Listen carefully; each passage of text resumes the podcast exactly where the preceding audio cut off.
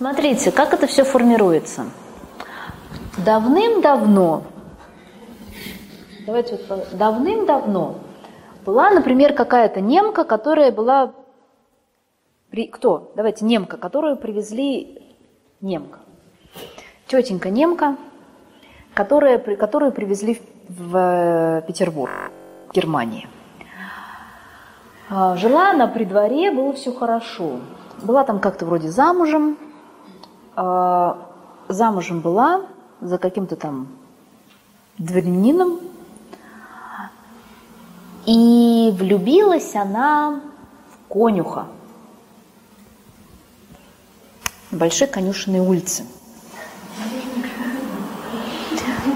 На Большой, конюшен... на, Бон... на Большой Конюшенной улице, дом 2, вы будете смеяться, а не смешно. Э, на Большой Конюшенной дом 2 – это э, дом, который был построен для э, как, господи, служителей оркестра и конюшни. Конюшни и царской охоты.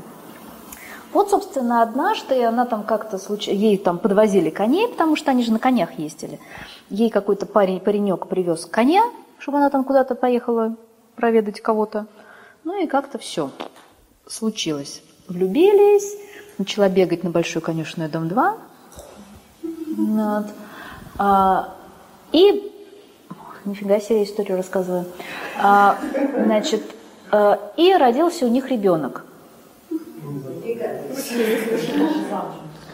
Она замужем. Но родился у них ребенок.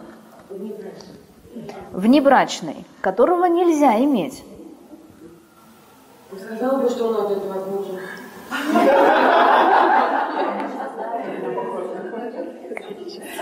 Понимаете, все было бы хорошо. Только в это время муж был послом в Персии. И поэтому не могло, не могла она родить от мужа, потому что тогда были командировки долгие.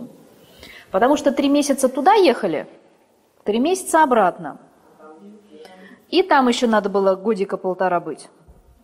Поэтому таких-то историй было много, как вы понимаете. Так вот, родился у нас ребеночек, но так как мы при дворе, а, не могло быть так, что он у нас остался. Давайте сейчас расскажем не ту историю, которую я вам начала рассказывать. Мы сгладим углы.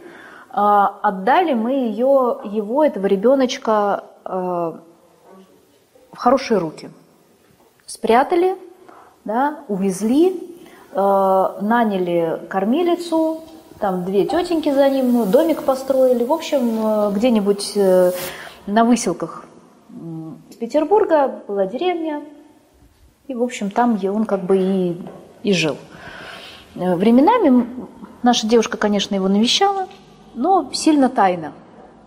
И сильно редко, потому что ну, как-то нельзя было. Потом уже муж вернулся и вообще перестал навещать, потому что он за ней следил, он ревнивый был. Ну, давайте, кто ребеночек? Давай, ребеночек. Вот этот маленький ребеночек, которого воспитывали, а, который незаконно рожденный, тайный, и которого воспитывали какие-то нянюшки там, да, в какой-то деревне Вырице, например. А с мужем-то у нас есть дочь. Кто хочет быть дочерью? Дочь у нас? Да, у нас дочь. Давай. Итак, вот у нас дочь.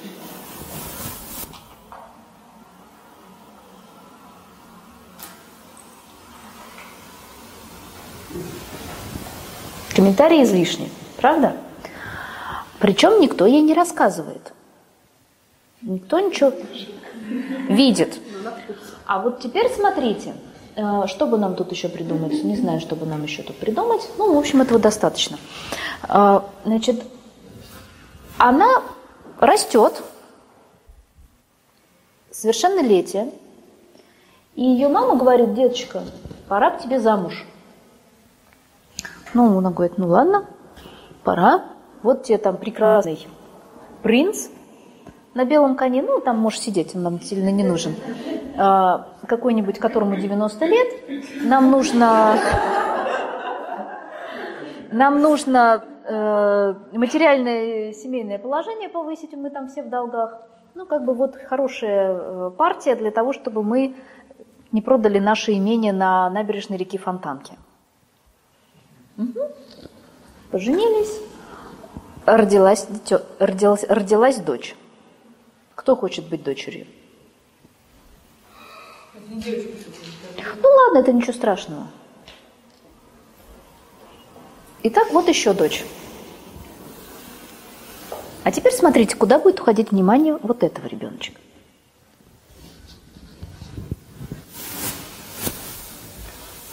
Опаньки на место бабушки.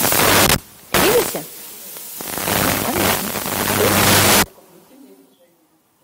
Видите?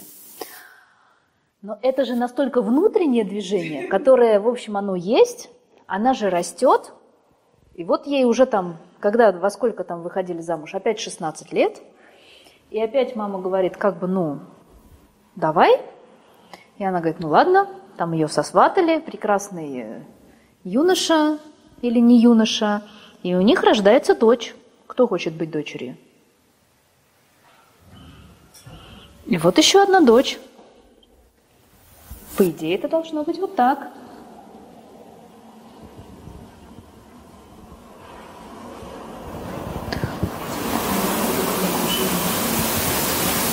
Видите, куда внимание уходит? На бабушку. Ой. Вот вам и, да, бабушка, бабушка. И это будет до бесконечности.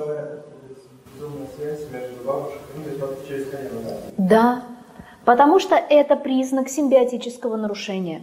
Если мама не смотрит на свою... То есть если мама... Где-то есть первая женщина, которая, которая смотрит в нарушенное место и не смотрит на свою дочь. Видите, она, по сути, где она стоит? Она стоит вот здесь. Место пустое, да? Это знает вот это место. И что она отсюда видит? Бабушку. Потому что мама-то почему там оказалась? За кем она шла? За чьим вниманием? Маминым. И она видит маму. Ее место пустое. Куда сразу ставит ребенок и куда и что видит? Бабушку. Видите? Все. Нет. Закон старшинства, вот это симбиотическое нарушение, оно как снежный ком, оно не ослабевает. Почему? Потому что оно воссоздает себя заново, вновь и вновь, вновь и вновь. Ты приходишь, как, как симбиотическое нарушение формируется? Я прихожу и вижу, что моя мама на меня не смотрит. Я следую за ее вниманием. Куда она смотрит? Туда я и иду. А если я сюда пришла, то мой ребенок. А тут не свободный, а он... Конечно. Он точно так же, он приходит, а я тут со своей мамочкой, да, с бабушкой, со всеми, я вижу, со всеми, со все, со всеми э, вытекающими последствиями, но мое место пустое. То есть я не могу посмотреть на него и сказать, мой сладкий,